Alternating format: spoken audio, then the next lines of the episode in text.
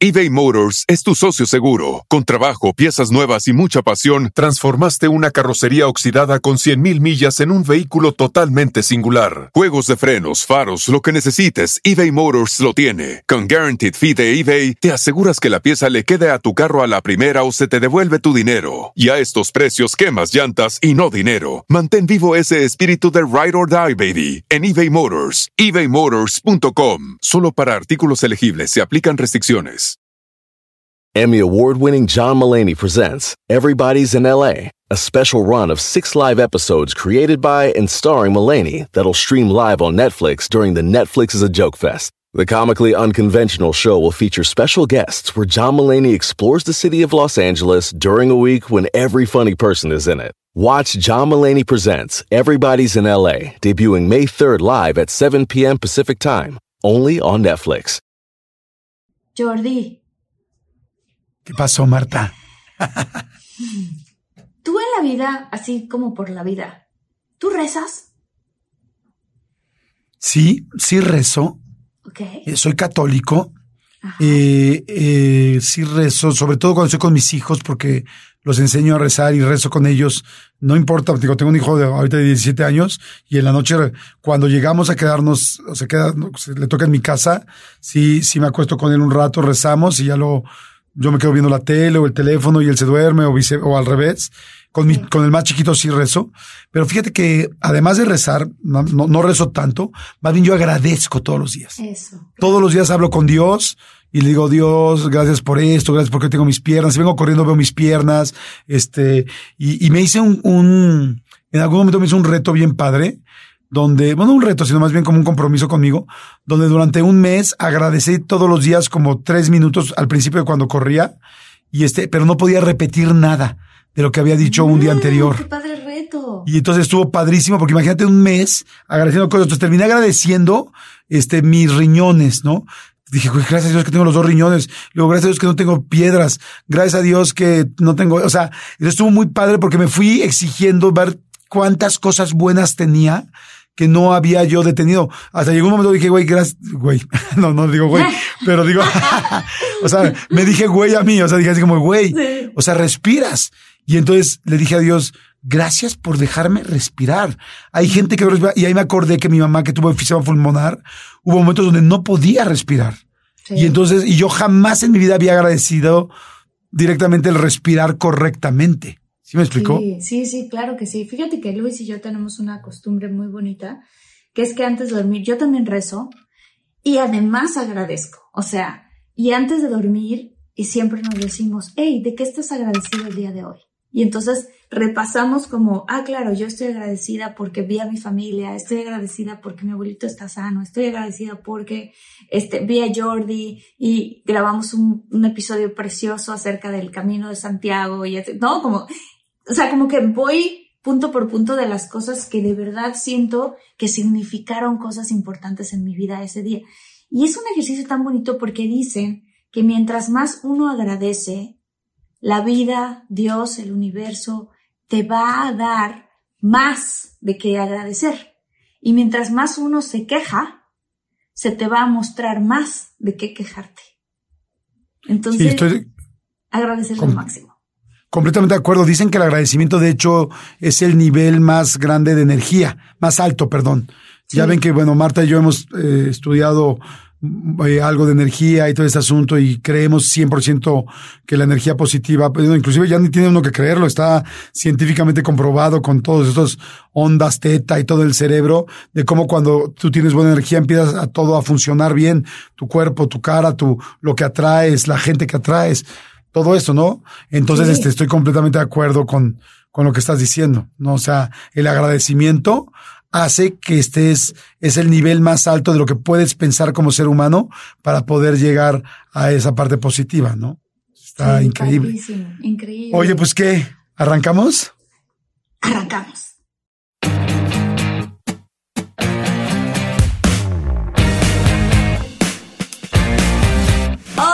Tal muchólogos y muchólogas? Un episodio más de De Todo Mucho. Yo soy Marta Higareda.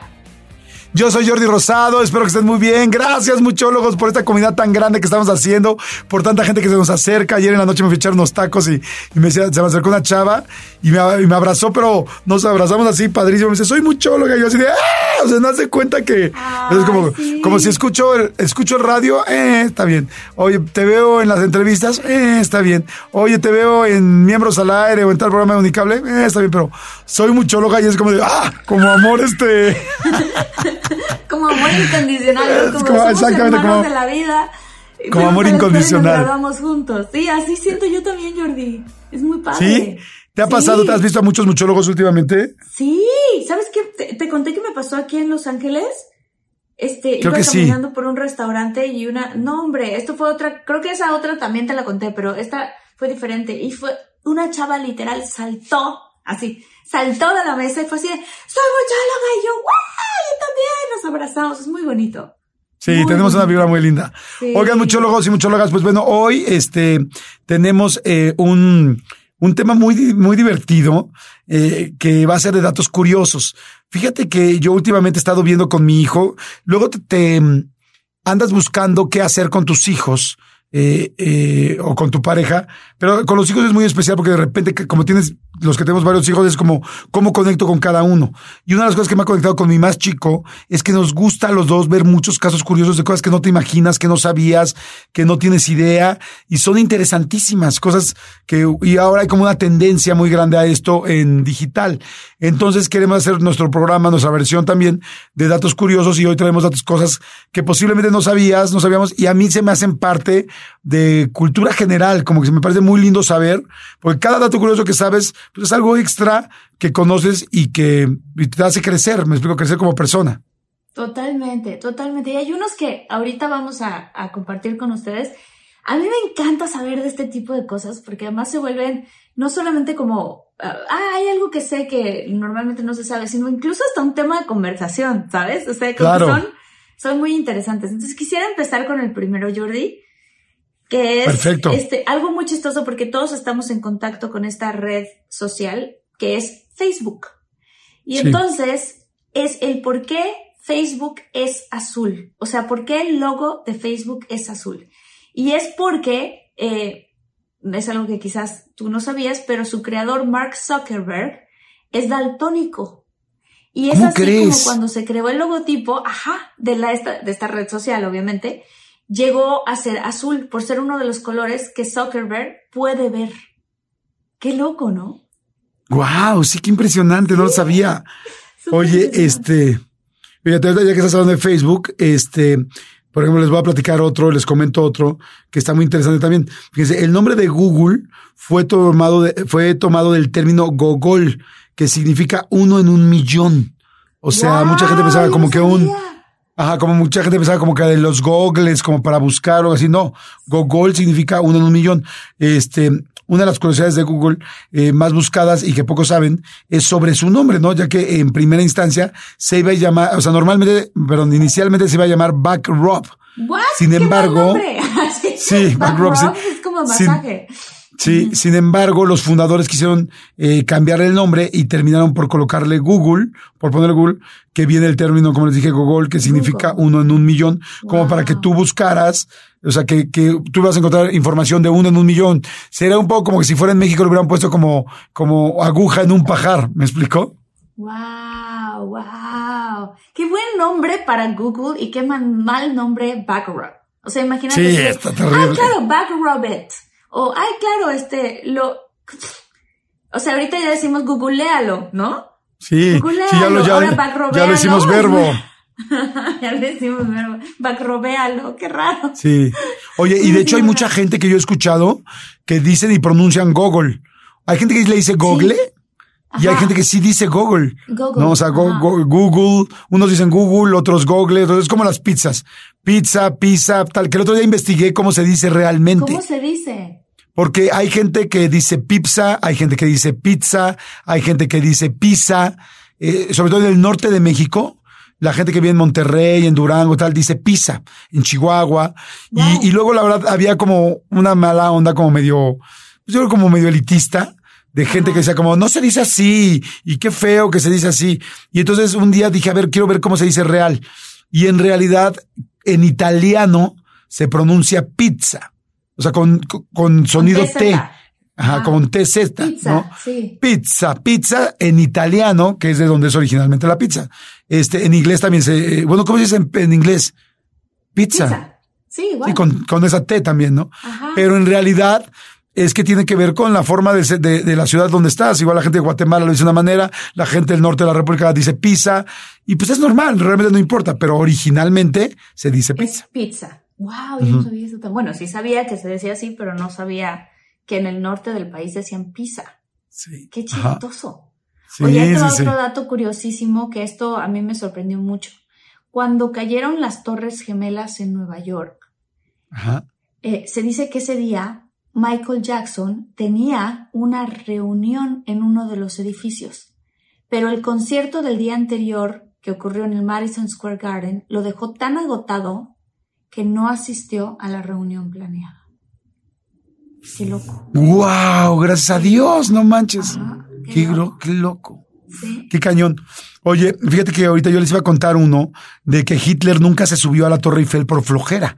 O sea, literal le daba flojera, pero me acordé de otro dato que, o sea, como que dijo, ay, no, qué flojera, güey, no, no, tal, no, yo no voy a subir. Nunca en la vida se subió. Sí, no pasó, Martita, porque la Torre Eiffel tiene 1600 escalones.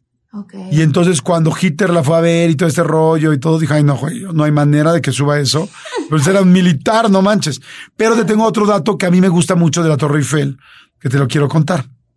Este, la Torre Eiffel se hizo, ya ven que hay estas, este, expos mundiales que cada año, sea, no, no, no es cada año, creo que es cada tres años o cuatro años, no estoy seguro, eh, en un lugar de, en un país del mundo se hace la Expo Mundial donde cada quien demuestra, donde va todo el mundo para demostrar cuáles son los avances tecnológicos, todo lo que han logrado hacer eh, en cuanto a cuidar el planeta, en cuanto a tecnología, qué es lo mejor que tiene cada, cada país para compartirlo.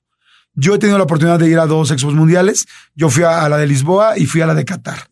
Y me gusta mucho porque todos los países ponen sus pabellones y entonces cada país comparte lo mejor que tiene para que crezcamos como planeta, como, como seres humanos, no como países. Entonces está muy padre. Entonces, cuando fue en París, bueno, cuando fue en Francia, en París dijeron, tenemos que hacer algo para hacer, que, ¿cuál va a ser nuestro símbolo nuevo? Y entonces eh, Alexander Gustave Eiffel hizo la Torre Eiffel. Y entonces, de hecho, al principio los franceses lo odiaron. Dijeron, está horrendo. O sea, este es el monumento más pinche para la ciudad más bonita que es París. ¿Cómo es posible que hagan hecho esto de metal? Porque igual mucha gente que no ha tenido la oportunidad de ir y no la ha visto físicamente, la Torre Eiffel es, no es negra, es como un café, como un café oscuroso. Se ve preciosa, pero ya cuando te acercas es como café oscuroso. ¿Estás de acuerdo? bueno, ahí les va rápido, ahí les va rápido porque no me refería a eso.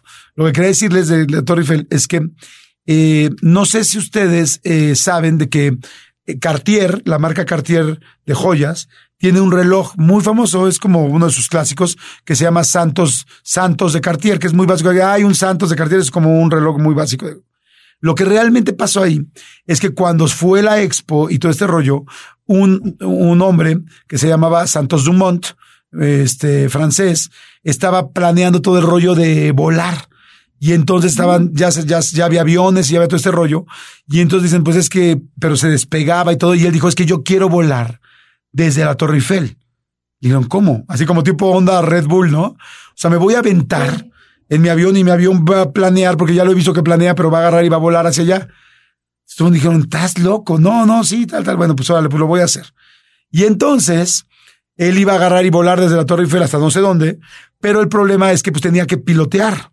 Y entonces al pilotear y traer las manos así, por cómo se iba a aventar, no podía ver un reloj, porque los relojes en esa época eran todos de bolsillo, esos relojes que estamos acostumbrados a ver. Entonces decía, güey, ¿cómo agarro el pinche volante? Y al mismo tiempo me meto la mano y saco el de este y veo cuánto, viene, cuánto tiempo tal. Entonces fue un relajo. Entonces digo, no puedo, no puedo, no puedo, no sé qué hacer. Y entonces se lo, eh, lo comentaron y no sé, conocía al señor Cartier y el señor Cartier dijo, ¿qué hacemos? ¿Qué hacemos? Digo, ya sé.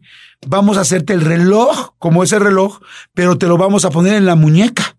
Y te vamos a poner dos pedazos de tiras para que se te amarre la muñeca y tú puedas venir en el volante de tu avión y viendo el horario y tal y todo lo que tenía que medir. No, no sé si tenía otras cosas que medir, me imagino que la altura, evidentemente, ¿no? Y entonces le hacen el reloj todo especial y todo el rollo y le ponen las de estas para que lo pueda ver en la mano y ahí nace el primer reloj de muñeca del mundo porque no existía. Y entonces y entonces él lo trae, al vuelo le va muy bien, llega bien, todo tal, dice, wow, gracias, que mi reloj que me funcionó. Y entonces dijo, esto es lo máximo. Y entonces dijo, traerlo en la muñeca el reloj y no estarte metiendo la mano a la bolsa para sacarlo. Y entonces al reloj, exactamente al modelo como se lo hicieron, le pusieron Santos de Cartier, porque era de Santos Dumont, que fue el piloto. o sea que ese reloj no solo, no solo es caro porque es de Cartier, sino ese es el primer reloj de la historia. ¡Wow! ¡Qué bonita historia, Jordi! Yo no me la sabía. Bueno, el reloj de, me refiero de, pulsera, ¿no? Sí, de pulso, sí, de la mano. Wow, Exacto. ¡Qué padre, qué padre! ¡Uy! Este, oye, yo te digo que a mí me encantan estos, ¿eh? Yo amo los datos curiosos. Yo tengo otra que es que creo que la gente no la sabe y que está buenísima. Este, es de la empresa Apple, que ya ves que hacen las computadoras, los iPhone y todo eso. Y es un dato que casi, pues creo que mucha gente no lo sabe. Y es que sus computadoras y sus laptops son a prueba de balas. ¿Cómo crees? Ajá, a prueba de balas. No manches, neta. Ajá, sí, sí, sí. Y esta característica ha sido comprobada ya que un usuario en Brasil fue asaltado y utilizó su computadora como defensa y la bala cayó a la laptop. Sin embargo, después del hecho, la computadora se encendía normal. O sea, si tienes una de estas computadoras y en algún momento te ves en peligro, la puedes usar de escudo, porque literalmente el material con la que está hecha es a prueba de balas. ¡Wow! Está interesantísimo. Buenísimo, ¿no? Súper bueno. Súper interesante, sí. Oye, a ver, ahí, va, otro. Eh, no sé si ustedes sabían, pero en Japón los números 4 y 9 eh, son, son signos de muerte. Este, el ah. significado que tiene el número 4 y el 9 para la población en Japón, eh, ya que este par de dígitos son para ellos la muerte, es que tiene una explicación muy certera, porque el 4 se lee Yon o Shi que la segunda palabra significa muerte. Y el 9 eh, se lee le Q o Q, o Q, en la que el Q significa muerte también. Por eso en los hospitales, por ejemplo, no hay habitaciones con este número. No hay habitaciones 4 y no hay habitaciones 9 en Japón. Y este, y fíjate que a mí me tocó eh, en algún momento ir a trabajar a Corea. Y entonces fui a trabajar a Corea y nos dieron un curso cañoncísimo de, de reglas coreanas porque íbamos a ir con unos coreanos, a cenar con unos coreanos hiper ultra tradicionales. Entonces dijeron, la mano se da así, esto se da así, esto tal, tal, tal. O sea, un millón de cosas, ¿no? Desde cómo se toma acá el dinero, todo, ¿no? Porque dijeron, o sea, aquí esto es una super ofensa. Pero me, me quedé muy, aprendí muchas de las cosas, la verdad ya no me acuerdo tanto. Pero me acuerdo que una que me impactó mucho, me dijeron, si le vas a escribir algo con las personas con las que vas a estar o tal, no se te ocurra sacar una pluma roja. Yo, por ejemplo, tengo un, esta es negra la que están viendo ahorita aquí en YouTube, pero esta misma la tengo roja, idéntica aquí en mi, en mi este, mochila. Entonces a veces la agarro y la saco y escribo con esa.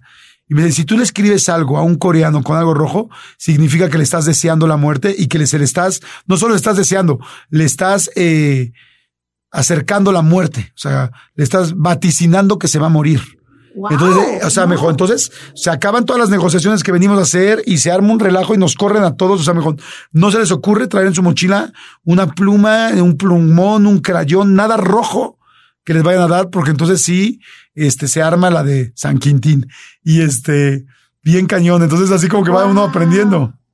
Wow. Ay, qué lo, estas curiosidades a mí también me fascinan, Jordi. Oye, ¿tú te has dado, ¿te has dado cuenta que, que, verdad, que en los aviones no hay número 13? Sí me he dado cuenta. Sí, sí me he dado cuenta. Este, y en algunos hoteles no hay piso 13, o sea, el elevador no se para en el piso 13. Pero también me he dado cuenta que en algunos sí, ¿eh?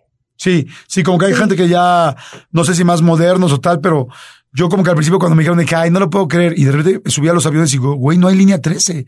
Sí. Al hotel no hay número 13. Hablando de curiosidades, ¿eh? te voy a platicar algo muy interesante. El número 13, de hecho, es un número poderosísimo. O sea, ¿Ah, sí? Sí, cuando se hizo esta eh, cacería de brujas y todo eso que dicen del, viernes 13 y todo eso, sí se hizo ese día, pero el número 13 antes de que ocurriera ese gran evento masivo que lo hizo que tuviera la mala suerte en, en sus hombros, el número 13, el número 13 era un número que utilizaban magos, hechiceros, este, alquimistas y grandes manifestadores para lograr cosas si se hacía en el número 13.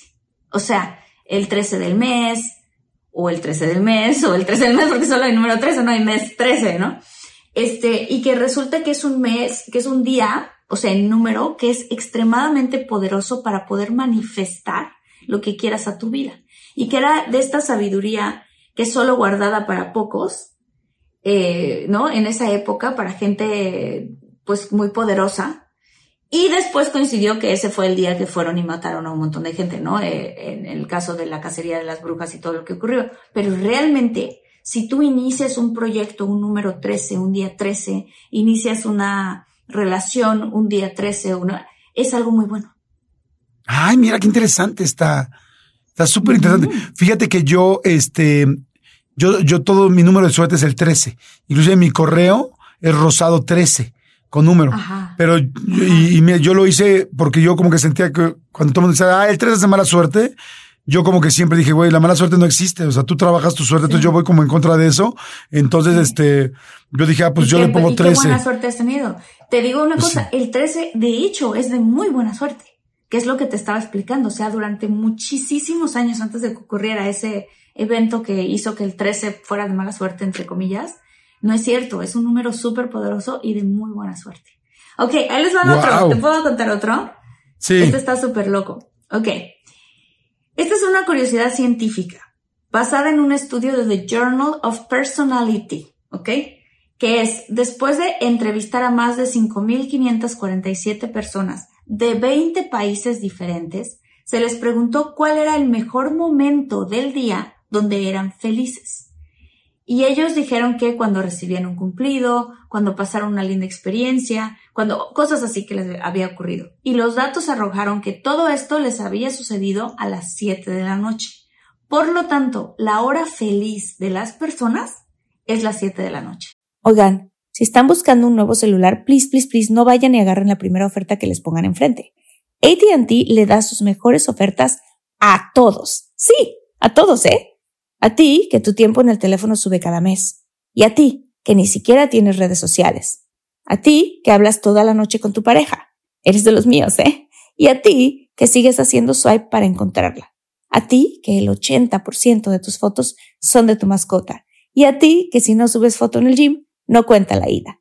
A ti, que también tienes selfies con todas las celebridades. Y a ti, que tampoco te creen que grabaste un video de un ovni. ATT le da sus mejores ofertas en todos sus smartphones a clientes nuevos y existentes, porque conectar lo cambia todo.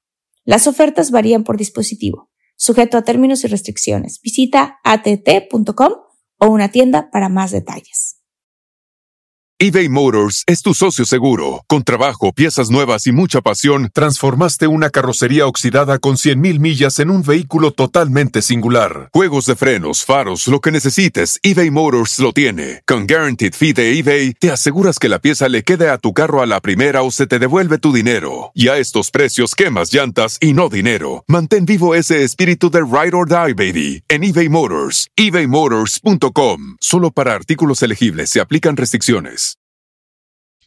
¡Guau! ¡Qué interesante está! ¡Qué padre, ¿no? Está padrísimo. Oye, entonces, ¿qué estás diciendo de ese tipo de estudios? Tal, también se ha hecho un estudio muy fuerte sobre el asunto de la etapa del enamoramiento, ¿no? Y ya está completamente confirmado. Todo el mundo sabemos que el enamoramiento, no sé si todos sabemos, pero mucha gente eh, sabemos que, que el enamoramiento tiene una etapa y verdaderamente son eh, hormonas y endorfinas y muchas sustancias que se están moviendo en tu cerebro. Eh, bueno, ya está completamente comprobado que el enamoramiento solamente dura tres meses. O sea, ese momento donde tú te vuelves loco y loca y no manches, es que la quiero ver ya y es que no soporto no verla y es que, ay, no, como que no llega tu vuelo, como que se retrasó una hora, me muero porque te quiero ver y, y que tú haces todo lo posible por quedar bien con la otra persona y de hecho dejas mucho de ser quien verdaderamente eres, dura tres meses. Ya después, después de los tres meses de una relación, ya empiezas a ver, no es que se acabe el amor, evidentemente no, pero ya empiezas a la persona se empieza a mostrar cómo es. eh, no me gusta esto, no me gusta tal, y ya empieza realmente otra etapa del enamoramiento, pero la parte química verdaderamente son tres meses. Ya luego el enamoramiento puede durar hasta un año y hay gente que dice que hasta tres años, pero la parte química del cerebro, de esa parte estúpidamente loca y perdida por el otro, dura, así que no le hueles, que le abre la boca y aunque le huele la boca no se la hueles, dura solo tres meses. Y de hecho, este sí está, está muy cañón.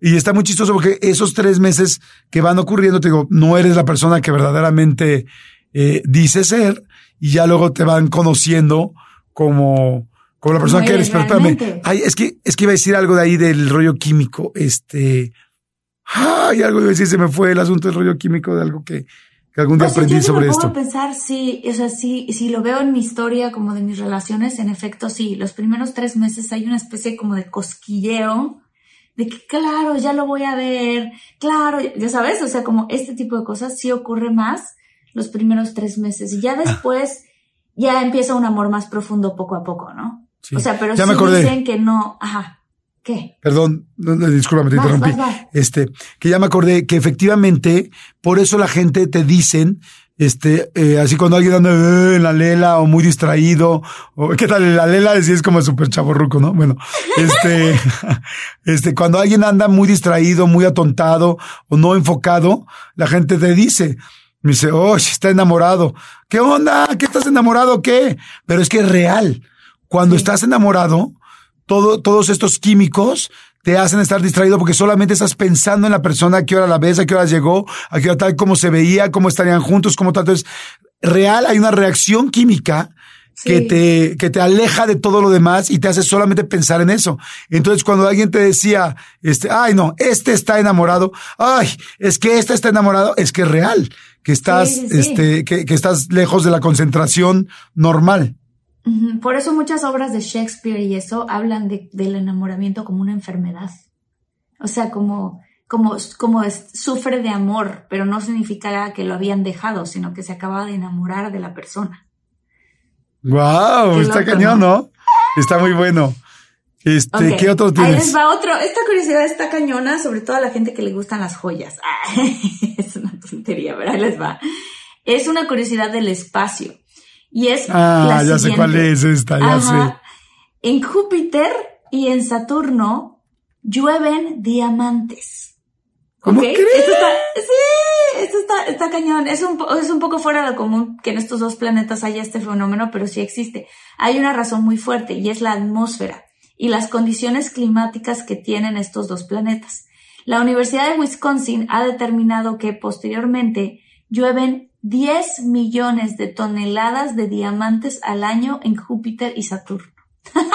Wow, qué delicia, ¿no? ¡Qué loco! ¡Qué dolor, Qué ¿no? loco. Así, Sientas abajo de la lluvia. ¡ah! Qué, qué dolor hasta que los llevas a vender, ¿no? Exacto. Oye, este, a ver, otro dato así raro. ¿Tú sabías que hay un estado en Estados Unidos donde está prohibido cazar ratones? No. Sí. ¿Qué? Señor, en Cleveland, en Ohio, este, está prohibido cazar ratones si no tienes una licencia para cazar ratones. Que No esa licencia pues, se, los, se los dan solamente yo creo que a los que tienen control de plagas o así, pero no puedes cazar un ratón porque ¿Por? este, hay una ley que protege la vida y la integridad de estos pequeños roedores.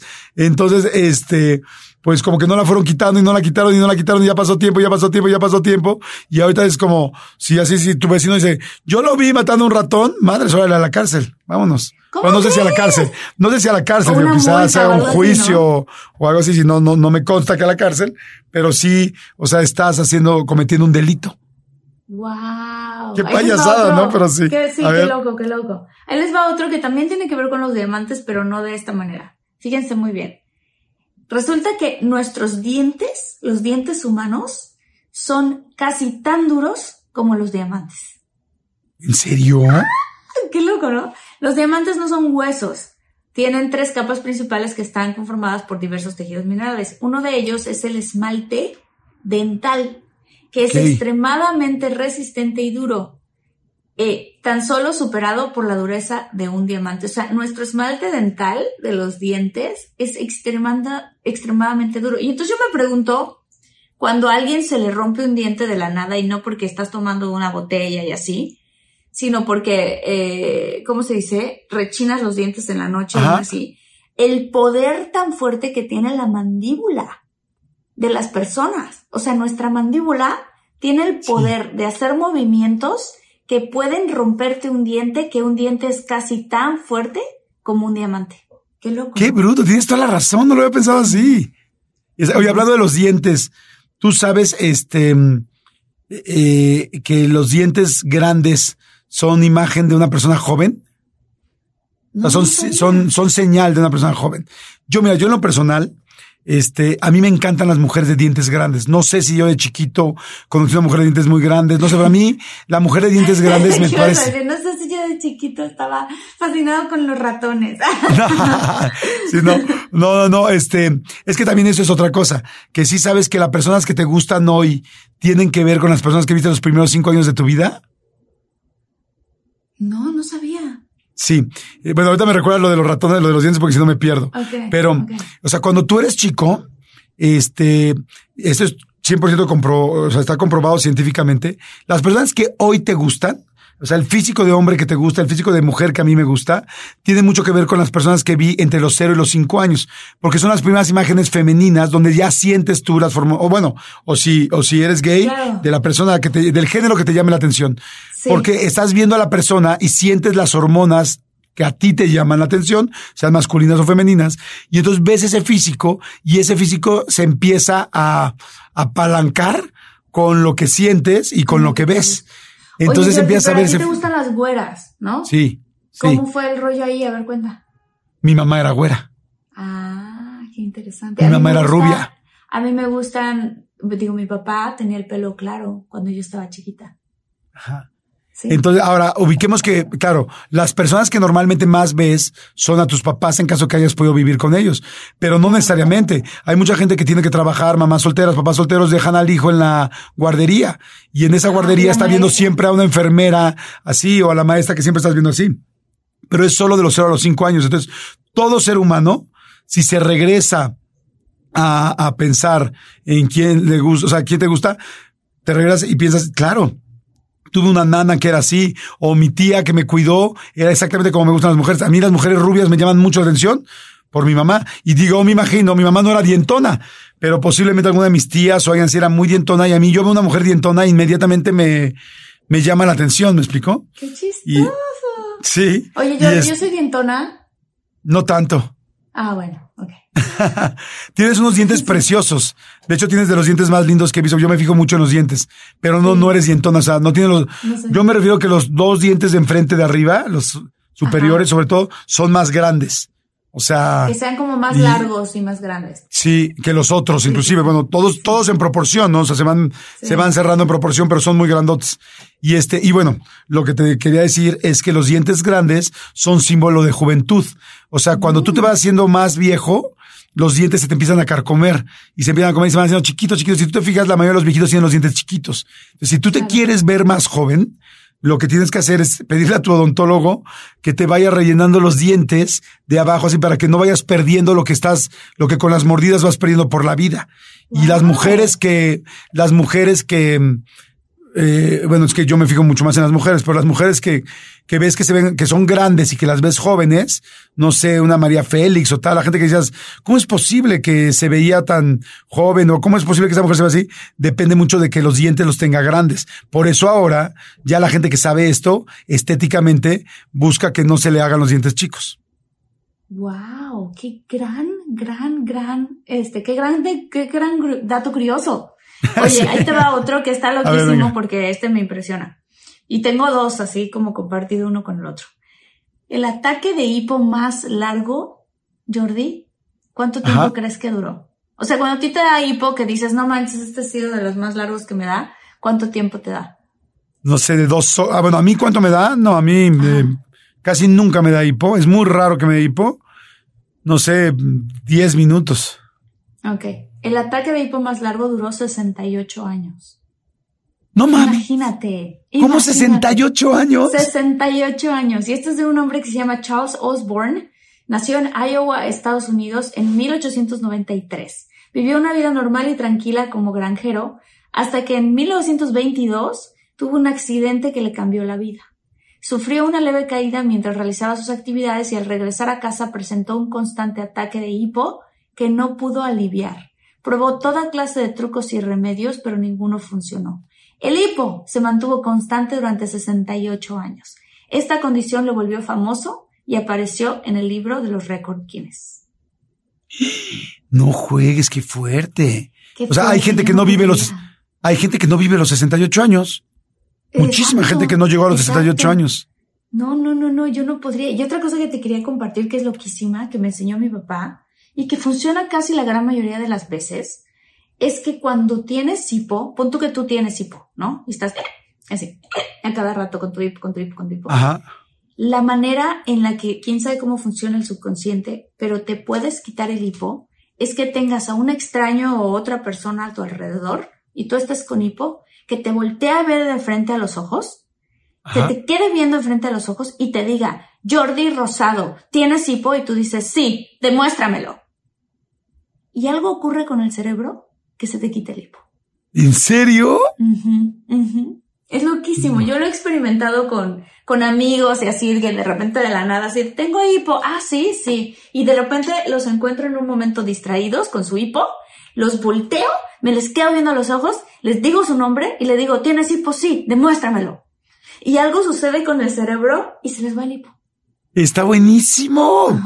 Lo voy a hacer la próxima vez que haya una persona con hipo. Está buenísimo para además para todos los muchólogos. Porque, por ejemplo, el, el, hilo rojo que le ponen a los bebés cuando tienen hipo, si ubicas lo del hilo rojo que se pone en la frente, ¿no? No, ¿qué es eso? Ah, bueno, eso es algo súper conocido, así como algo de las mamás viejitas, o sea, más grandes, este, bueno, más grande, porque no quiero que se ofendan mamás muchólogas. O sea, como que es una, algo, un remedio casero muy básico. Si el bebé tiene hipo, le pones un pedacito de hilo rojo en la frente y se le quita. Y, y la gente dice, como que al principio, bueno, al principio me refiero yo cuando era chavito, o más grandes, es que raro, esas pinches payasadas, pero sí se les quita el hipo. Ya luego un doctor me explicó, me dijo, no, no, no es que sea una payasada ni nada. Efectivamente, lo que pasa es que cuando le ponen el de este rojo en medio, el niño empieza a voltear con los dos ojos hacia el medio porque le llama la atención el rojo y entonces hace un movimiento con los ojos que inhibe el rollo del hipo, tal, o sea, mejor es, es completamente explicable. O sea, si, si tú no tuvieras el ojo, el, el hilo rojo y nada más haces visco hacia arriba, viendo el mismo punto en tu en tu frente, se te quitaría, no sé si a cualquier edad, pero por lo menos en la etapa infantil, sí eBay Motors es tu socio seguro. Con trabajo, piezas nuevas y mucha pasión, transformaste una carrocería oxidada con 100.000 millas en un vehículo totalmente singular. Juegos de frenos, faros, lo que necesites, eBay Motors lo tiene. Con Guaranteed Fee de eBay, te aseguras que la pieza le quede a tu carro a la primera o se te devuelve tu dinero. Y a estos precios, quemas llantas y no dinero. Mantén vivo ese espíritu de Ride or Die, baby, en eBay Motors. ebaymotors.com. Solo para artículos elegibles se aplican restricciones. Emmy award winning John Mullaney presents Everybody's in LA, a special run of six live episodes created by and starring Mullaney that'll stream live on Netflix during the Netflix is a Joke Fest. The comically unconventional show will feature special guests where John Mullaney explores the city of Los Angeles during a week when every funny person is in it. Watch John Mullaney Presents Everybody's in LA, debuting May 3rd live at 7 p.m. Pacific Time, only on Netflix. ¡Wow! O sea, no es como, ay. Sí, oye. Ay, algo te voy a decir ahorita que se me fue el avión, se me fue el avión. ¿Qué, este. qué, qué, Ay, ¿de qué estabas hablando? Del. Bueno, te voy a platicar otro. Ajá. Sí. Sí, del hipo, pero bueno, te voy a platicar otro. Este, tú sabías, fíjate, todos buscamos el dedo meñique, ¿no? El dedo meñique pues, es el más chiquito, tal, todo el rollo. Hay mucha gente que dice, ay, güey, ¿de qué me sirve ya este dedo? O sea, bueno, no, no, no de qué me sirve que lo vayas a tirar, ¿verdad? O que, ay, córtamelo, no. Pero hay mucha gente que dice, ¿de qué sirve el dedo chiquito del pie?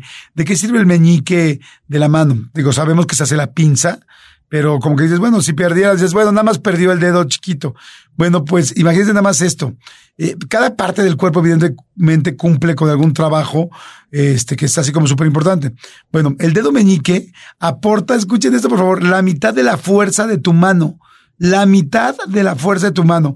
Si tú perdieras el dedito meñique, estarías disminuyendo en 50% la fuerza de tu mano y de tu brazo que dependen de articulaciones para el movimiento que está a mano. O sea, o sea, el dedo chiquito tiene tantas articulaciones, tanto que perderías la fuerza, el 50% de la fuerza de todo tu brazo por perder solo el dedo meñique. Sí, hace sentido. Mientras lo estabas diciendo, yo estaba haciendo esto, usando este dedo como para apretar algo, pero si aprietas con los, todos los cuatro dedos, obviamente el quinto también, pero claro, hace todo el sentido del mundo, qué loco. Sí. Oye, tengo Pero ahorita que me digas uno, ajá, dímelo, dímelo. Eh, que, que es más bien como para, para las mujeres, pero está interesante. ¿Sabías tú que el nombre completo de Barbie, la muñeca Barbie, Ajá. es Barbara Millicent Roberts? No, ¿cómo crees? ¿En serio? Qué loco, ¿no? Sí, resulta que este, este juguete, que es un emblema de una marca muy importante, es mucho más que una muñeca. Aunque todos la conocemos simplemente como Barbie, su nombre completo es Barbara Millicent Roberts, en homenaje a la hija de Ruth Handler, la inventora de la famosa muñeca creada en los años 50. ¡Guau! ¡Qué interesante! Sí. Qué interesante, no sabía. Oye, ya me acordé lo que te decía hace rato. Este, es que cuando estábamos hablando de medidas y tal, este, yo tuve la oportunidad de entrevistar al hombre más alto del mundo. Wow. Este, sí, estuvo bien padre, bien, bien padre. En ese momento, porque ha habido diferentes etapas, evidentemente, según quién muere y según quién va, este, imponiéndose este récord. En este momento, este cuate medía como, ¿cuánto? Como 240. Imagínate. Como Ay, 240, sí, sí, sí, 245 sí, o 25. No sé, creo que estaba como. ¿Cómo crees? Esos son casi tres metros. Sí, sí, sí, sí. Bueno, el hombre más alto de la historia, eh, hasta ahorita creo que medía 272. O sea, imagínate. Y este cuate medía como 240, no sé cuánto. En ese momento era el hombre más alto del mundo. Y yo fui a platicar con él y resultó que él hizo una entrevista, este, y luego nos quedamos mucho tiempo platicando, más allá de la entrevista. No sabes qué fuerte. O sea, me quedé impactado y me dio mucha, ay, no sé, lástima, ternura, mucho, no, es que no, lástima no, porque lástima es una palabra muy fea, no es lástima, sino me dio mucha empatía de, de darme Ajá. cuenta que se sentía tan mal, porque eh, él era como ucraniano, o no sé, como de toda esa parte de la ex Unión Soviética, y Sí. este, y me decía, es que imagínate, es que es horrible. O sea, es horrible, dice, no, no quepo en ningún coche. O sea, no puedo entrar en ningún coche, es un desmadre. No, o sea, no, a veces no es como de recoge las piernas o recoge o agáchate. es, No puedo manejar. No podía manejar porque tenía que estar agachado. No puedes manejar sin ver al frente. No quepo en nada de esto. Evidentemente la ropa era una locura. O sea, la ropa solamente mandaba a hacer. Entonces, pues está horrible ver unos zapatos bonitos que quisieras tener y pues no hay manera que nunca los tengas. Unas cosas así, pues no hay manera de que los vayas a tener jamás porque nadie te va a hacer una cosa tan especial solo para ti. ¿Me explicó? Y algunas cosas parecidas, pero no nada idéntico, ¿no? Me decía, este, me da pavor. O sea, le doy pavor a las mujeres. O sea, ninguna mujer quiere estar conmigo. Me dijo, llevo 20 años sin que una mujer quiera estar conmigo porque les doy pavor. Primero porque estoy muy grande, entonces les asusta. O sea, es que su mano era dos veces mi cabeza, ¿me explicó? Wow. Entonces me decía, eh, me da miedo cómo las toque, cómo me acerque, qué tan, todo el mundo me ve brusco. Entonces no se quieren acercar. Y, y yo le pregunté, ¿no? Ya aquí como que fuera del aire, le dije, oye, el sexo. Y me dijo, no, no. Me dijo, o sea, y, y entonces le pregunté, le dije, oye, digo, digo, o sea, todo es proporcional en tu caso, porque, porque pues, los penes pueden ser de diferente tamaño. Y me dijo, sí. Y me dijo, pues evidentemente nadie quiere algo así. O sea, les da miedo a las mujeres. Entonces, entonces, entonces yo le decía, ¿y cómo le haces? Y me dijo, pues yo durante muchos años contraté eh, sexoservidoras que estaban dispuestas a, a tener sexo conmigo, pero por mucho dinero. El problema es que yo no soy un güey rico. Entonces como que tampoco era como que yo pudiera estar pagando a cada rato una persona así, ¿no? Este, eh, pero bueno, o sea, en fin, sufría mucho, pero mucho, mucho, mucho. Ni siquiera tenía pareja, este, muy fuerte. Y ahí te va lo peor de todo. Lo fui a entrevistar a un circo, porque trabajaba en un circo. Porque era el único trabajo que encontró. ¿Qué y porque- Ajá, porque yo le decía, ¿por qué trabajas aquí? O sea, es que como, como yo decía, como que el principio de no sentirte tan fuera de lo normal es no estar exhibiéndote en un lugar, pues como si fuera, pues sí, un, fen- un fenómeno, que no es que no es, no es que sea un fenómeno, es un ser humano más que nació pues con una circunstancia específica, con gigantismo, ¿no? Y me dijo, me dijo, porque no, nunca me han dado trabajo en ningún otro lado. Además, además donde yo me pare, eh, todo el mundo se acerca a querer tomar una foto, a llamar la atención. O sea, es como, o sea, es como si lo metes a un McDonald's.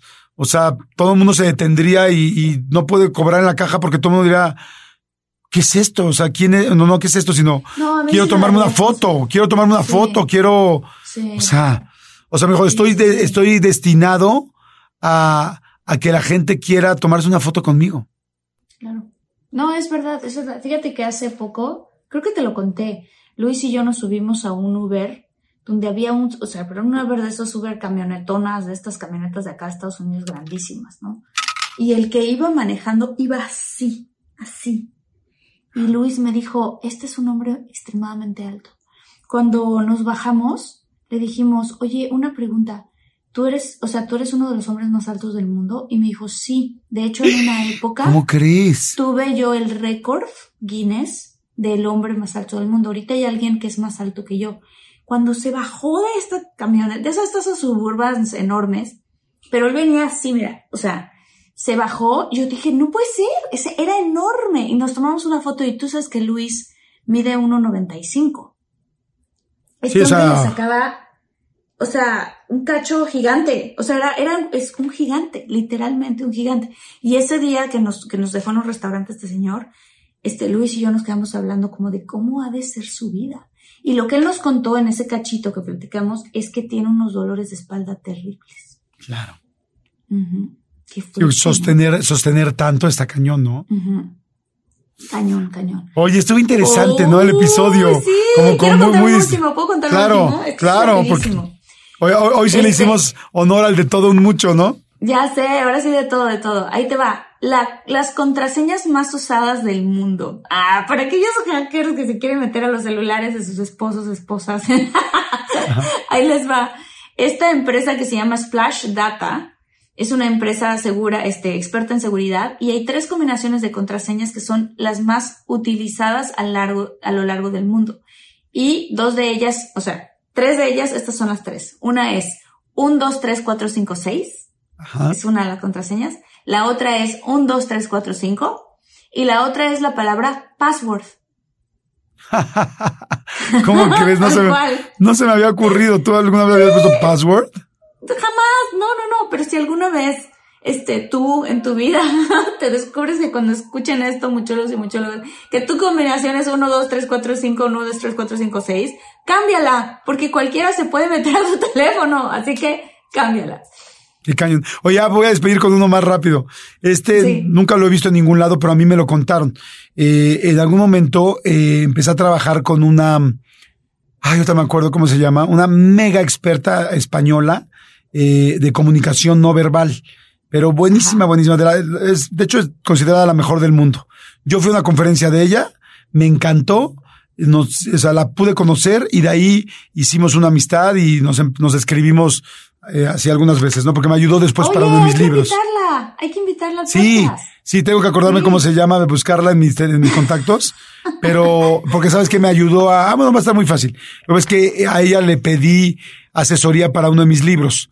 Entonces, este, pero bueno, ¿sabes lo que me dijo ella que me quedé preocupadísimo? Me dijo, los chavos de ahora, Jordi, Ajá. me dice, eh, están teniendo muchos problemas para reconocer las expresiones faciales. Dice, ¿cómo? ¿Qué expresiones faciales? Pues sí, de, de enojo, de tristeza, de decepción, de asco, de molestia, de, este, no sé. Y le, le digo, ¿por? Y me dice, por los emojis. Porque se la pasan usando emojis. Y entonces ya no ven tanto a la gente porque todo el tiempo están mensajeando, mensajeando, mensajeando. Se mensajean con la gente que está al lado de ellos. Están en una reunión y están mensajeando con los que están en la mesa y se ríen y tal sin voltearse a ver la cara. Entonces se ven tan, tanto menos la cara a las demás personas de lo que la veíamos nosotros que hemos estado haciendo estudios y, y reconocen un porcentaje bastante preocupante menos las expresiones faciales porque Wow. porque los emojis los han este, alejado de eso. Wow. ¿Sabes qué me, me, me, me llevó en mi cabeza a pensar qué va a ocurrir cuando el metaverso ya sea realmente una cosa que utilice la gente? En donde para ir a trabajar, para ir a ver a tus amigos, para todo, te, te pones estos, ahora sí que estos gogles y te metes al metaverso. ¿Cómo vas a poder, em- poder reconocer? Porque son datos sutiles, ¿no, Jordi? O sea, si yo te veo y te noto una pequeña cosita, yo te puedo preguntar con toda la certeza, Jordi, ¿estás bien hoy? Claro, exacto. Por una cosa sutil, no tienes que hacer un gesto gigante. Sí, exacto. ¿Cómo se está perdiendo? Y por favor, no dejemos que se pierda este contacto humano. Claro, a mí, yo, yo cuando tengo que hablar con alguien de algo serio o algo así, me dicen, no, oye, sí, lo comentamos por teléfono. digo, no, quiero verte. O sea, quiero ver cómo reaccionas, quiero ver cómo reacciono yo, quiero decirte las cosas con, o sea, con el tono que realmente las quiero decir y no con el que quieres leer, ¿no? Totalmente. Entonces, pero bueno. Oigan, gracias a todos los muchólogos, los adoramos, gracias. Vanessa Mendoza Moreno, Karen Sosa, Andrea Osorio, muchas gracias. Mónica del Muchas, Sol, muchas gracias. Gracias. Gracias, Mónica. Gracias, Jessica Izaguirre. Magda Sánchez, muchísimas gracias. Claudia Guillén. Y de verdad que les agradecemos a todos, a todos los muchólogos. Si ya terminaste de ver este episodio, rápidamente dale like, coméntalo, si quieres compártelo. Y si eres nuevo a nuestra comunidad, suscríbete porque tenemos muchas cosas muy divertidas, muy interesantes, este, muy paranormales también en nuestros episodios paranormales. Y también los invito a que vayan a ver el canal de Jordi con la entrevista porque hace entrevistas increíbles, muy bonitas, que te llegan al corazón, eh, de, pues, de muchos cantantes, actores y muchas personalidades. Entonces los invito a que lo Ah. vayan a ver. Gracias. Y vayan a ver también el canal de Infinitos. Toda la gente que quiere más contenido, que les interese el contenido, que sé que dicen, ¿cómo? Este solo duró tanto tiempo. Pues vayan al canal de Infinitos, donde está muchísimos episodios de Marta, donde siempre son interesantes, de cosas donde, eh, eh, eh, informativas, donde aprendes, donde, Sí. donde te vuelves mejor persona, donde, donde matas muchas dudas, pero sobre todo creces mucho. O sea, literal, la, la información es infinita y lo que puedes crecer es infinito. Entonces, tenemos mucho contenido. Están las entrevistas, mis entrevistas en YouTube, le pones Jordi Rosado, está Infinitos con Marta, está aquí. Entonces, no solamente es de todo un mucho. O sea, tenemos tres canales de contenido. Váyanse a todos y háganlo todo para si, si quieren más contenido y nos va a dar mucho gusto.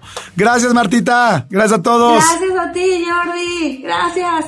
Bye. Un abrazo muy, muy, muy grande. Chao. Chao.